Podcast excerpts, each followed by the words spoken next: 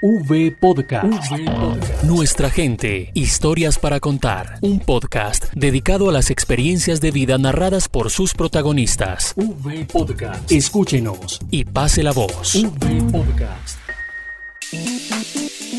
En momentos en que las circunstancias nos obligaron a cambiar nuestras rutinas, la incertidumbre aparece. Y más cuando hablamos de las víctimas del conflicto armado pero para ello se están tomando todas las medidas necesarias. Es así que la Unidad para las Víctimas adelanta una estrategia de bancarización masiva, tal como lo explica la subdirectora de reparación individual, Alexandra María Borja, en lo que refiere al pago de indemnizaciones administrativas. Esta consiste en la creación masiva de cuentas de ahorro a nombre de cada una de las personas beneficiarias de la medida de indemnización a través del convenio suscrito con el Banco Agrario. La bancarización no va a necesitar esa carta cheque, porque la bancarización lo que está haciendo es facilitar precisamente a la víctima en este momento de pandemia, en este momento tan especial que está viviendo el país, para que no tengamos que hacer esas eh, eh, convocatorias masivas que antes hacíamos.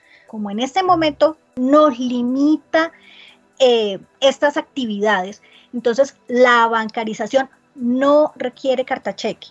En la bancarización a la víctima se le va a comunicar, ellos van a recibir una llamada para decirles acérquese al banco agrario más cercano a su domicilio, se le dirá la sucursal también, y allí legalizará su cuenta.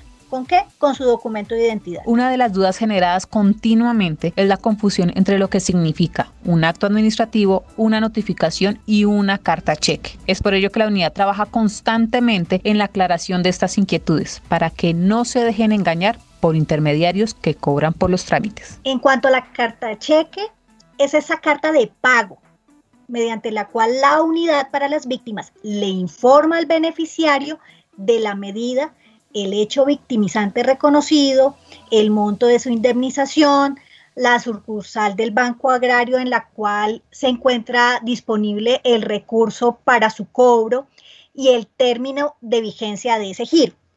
La víctima debe presentar esta carta en el Banco Agrario al momento de cobrar el giro, acompañado con la copia de su documento de identidad. Ahora, la notificación. Esta es una comunicación directa que hace la unidad para las víctimas al interesado, a su apoderado o a su representante judicial. Eh, respecto de la decisión adoptada por la entidad relacionada con el reconocimiento de la medida de indemnización. El acta o, o carta de notificación debe ser firmada no solo por el funcionario que que lleva a cabo esa diligencia de notificación, ¿no? Sino también por la víctima, quien está dando por notificada. Y a ella se entregará una copia de ese acto administrativo, anotando la fecha, la hora de la diligencia, los recursos que proceden. No tienen que pagar un solo peso, no tienen que aportar nada, ningún eh, emolumento, no tienen que eh, pagar por la, ni por la eh, tarjeta que le van a entregar, el plástico que le van a entregar de tarjeta débito, nada. La víctima lo único que debe es, una vez reciba esa llamada, una vez sepa a qué sucursal del Banco Agrario se debe dirigir, lleva su documento de identidad, no más. No le cuesta un peso. En eso sí quiero ser enfática. No les cuesta un peso. Justamente en este constante diálogo con una de las poblaciones más importantes para el país es que la subdirectora explica cómo es este proceso de contacto con las víctimas para realizar el pago. Es un trámite gratuito, totalmente gratuito, creado con la finalidad de minimizar trámites administrativos, ¿cierto? Articulados con quién? Con el Banco Agrario. El Banco Agrario no los llama. No, si, si alguien está diciendo es que soy del Banco Agrario, acérquese. No, el Banco Agrario no los llama los llama la unidad a través de servicio al ciudadano. ¿Cómo? Les hace una llamada diciéndoles, usted es beneficiario de la medida, usted tiene un, eh, debe acercarse al banco agrario, les informará a qué sucursal, es una sucursal cercana a su domicilio, para que allí legalice la cuenta. Solo llamada, no se está enviando ninguna información a través de mensajes de texto.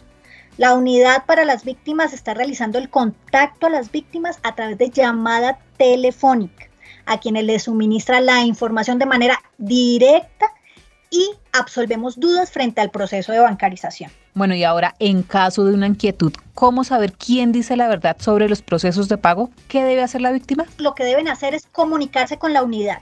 No se comuniquen con el intermediario, con el amigo, no, directamente con la unidad a través de los canales de atención telefónico o virtual. Allí estaremos prestos a resolverles todas las dudas que se les puedan presentar.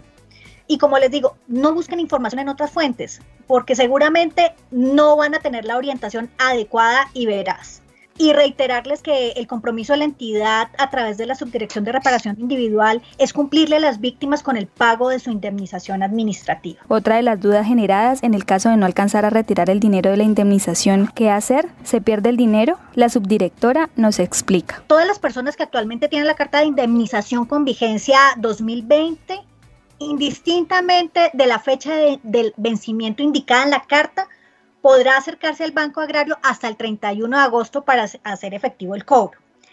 Todos los procesos bancarios de este año tuvieron una ampliación en el tiempo para hacer ese cobro efectivo. Ahora, si la víctima tuvo algún inconveniente, no se pudo acercar, no pudo hacer el cobro antes de la fecha, pueden tener la plena seguridad que estos dineros no se pierden. Esto ya es un reconocimiento. La indemnización es individual y el recurso ya le fue asignado. En este caso, ¿qué pasaría?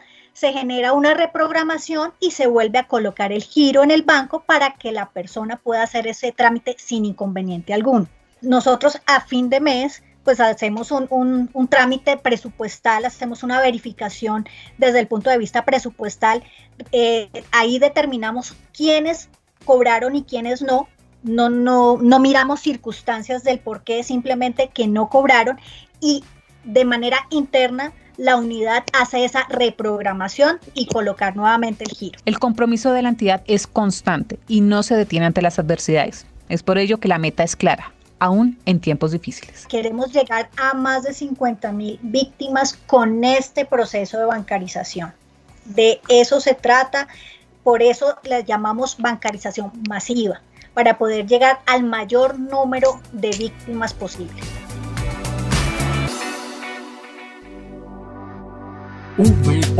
Nuestra gente, historias para contar.